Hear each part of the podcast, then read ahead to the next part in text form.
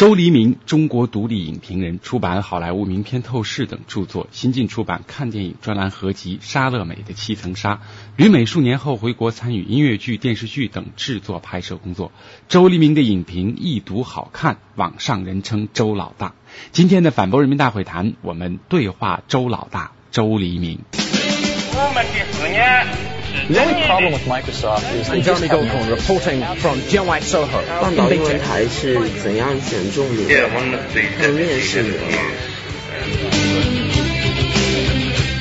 人民大会谈。本节目由思科赞助播出，新网络人为本。作为一个影评人，你当时在开始在互联网上被很多人知道是通过什么渠道？我是最早在国内的平台上，是在网易，呃，帮网易固定的写美国的新的影片的评论。但实际上这不是我最早的，最早在这之前的一年，我在广东已经出了一本影评集，叫《好莱坞名片透视》。但那本书因为影响不是很广，所以很多人就把我定位成是网络影评人。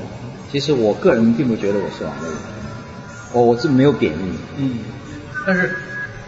网上很多人好像把你作为影评界的老大，这个就是应该不是光是网易那个专栏那个。哦，那个应该是看电影专栏出现以后，因为看电影我是呃二零零二年一月份开始给他们写专栏，那那个时候我还在美国，那么我当时是呃应该说他们找我都是因为我在网上发了一大批的，就网易那个。在我在网易，然后当时除了网易，还有一些小的报纸杂志也找我，开始找我，我已经在大概两个月之内从。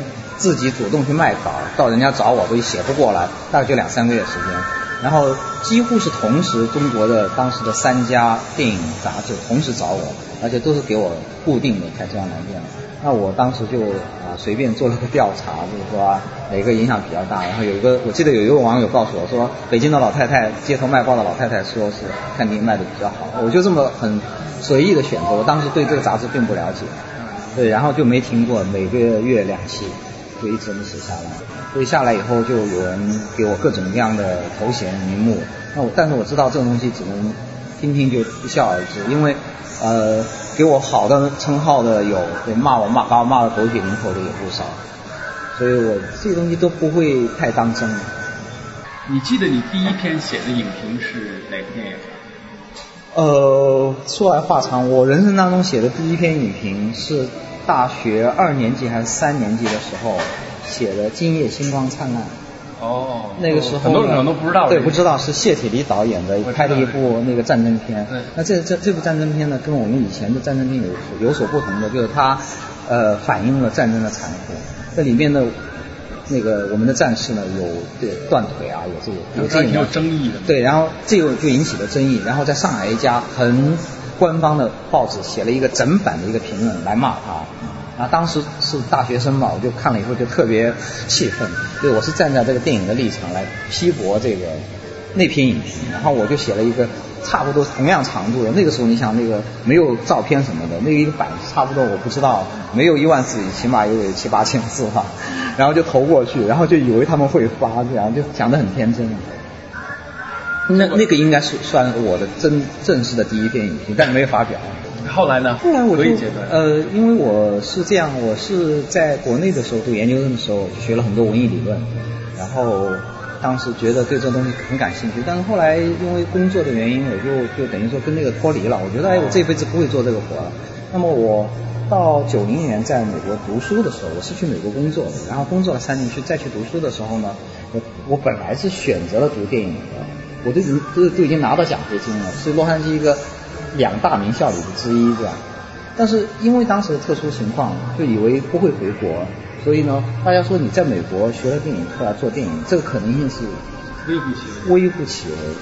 所以这个而而且那个时候，作为一个已经是为一个玩玩家，都玩不起。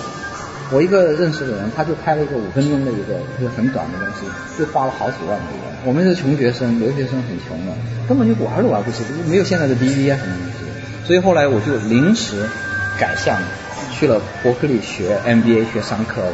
但我在学商科的同时，为了好玩，我同时去把那边教电影的那个那个那些课我全学了。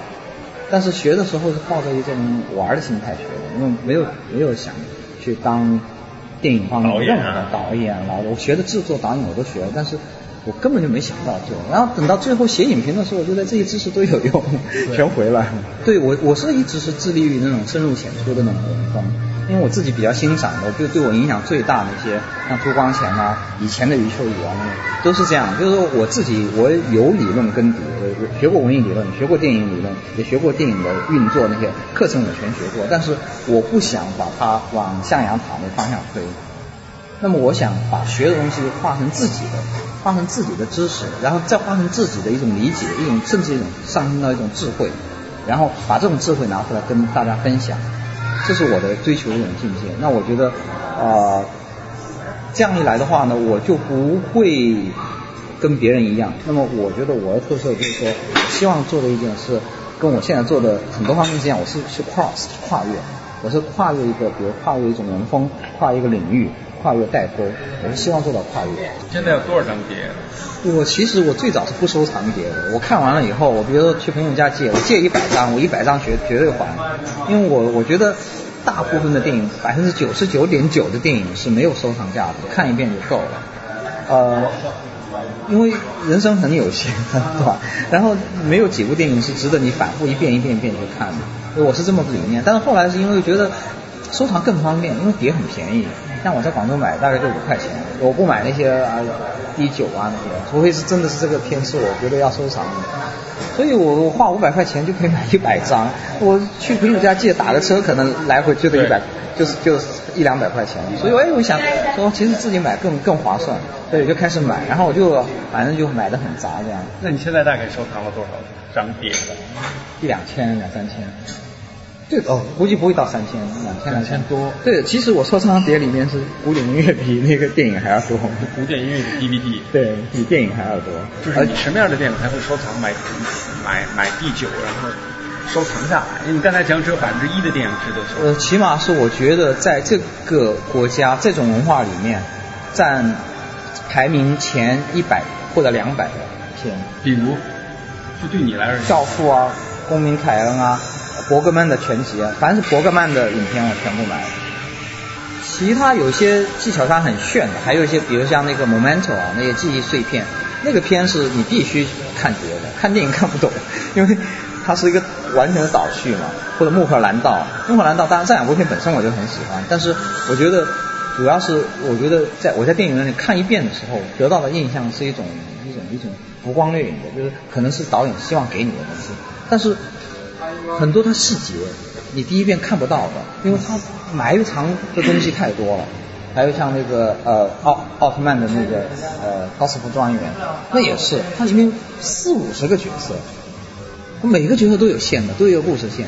我看第一遍的时候，我能够看到四分之一的故事就已经很了不起了。所以我就看一遍，哎，学到点新的；看一遍，得到点新的东西。像这种影片就值得收藏。其实我是我喜欢好多的欧洲大师，但是呢，我不说为什么呢？因为我觉得我喜欢谁跟我不喜欢谁，这是我的个人的体会。比如说我喜欢伯格曼，因为我我觉得我看懂伯格曼，尤其伯格曼中期的很多东西，我看了以后，我觉得冲震撼力极强。但我看不懂塔可夫斯基。我就不会说他可夫斯基不好，因为我觉得看不懂的东西你就不能下结论。说我不知道。对，我只能说我不知道。他只有前面第一部影片我看很喜欢，就一凡的童年。后面东西说实在，我基本上都是属于没看懂。乡愁。乡愁那些我基本上都是属于没看懂，就是是有点闷。但是我觉得他的风格跟伯格曼是有点像，但是呢，哎，我就觉得很奇怪，为什么伯格曼我会喜欢他？我我不喜欢，但是不是说那种讨厌的人不喜欢，就是我因为我是看不懂，我不能喜欢。那有些我是属于我看懂了，但是我不喜欢蔡明亮。我大家都知道我不喜欢蔡明亮。我觉得我不是看不懂，我完全看懂他的用的那些象征手法啦，那些水啊什么的，我全看懂了，但是我不喜欢，所以我就说我不不喜欢。但不喜我不喜欢，并不表示他不是一个好的艺术家，只不过我觉得他那个他诉说的那种东西，他表达的那种情绪也好，情感也好，跟我的。心态跟我的个性跟我的背景距离比较远，所以我不欣赏他。关于中国大片及电影审查制度，周老大有很多独到的见解。在下一次的反播人民大会谈中，我们继续对话周黎明。反播人民大会谈沟通体验源自思科，新网络人为本。本节目由反播制作，triple w dot antiwave dot net。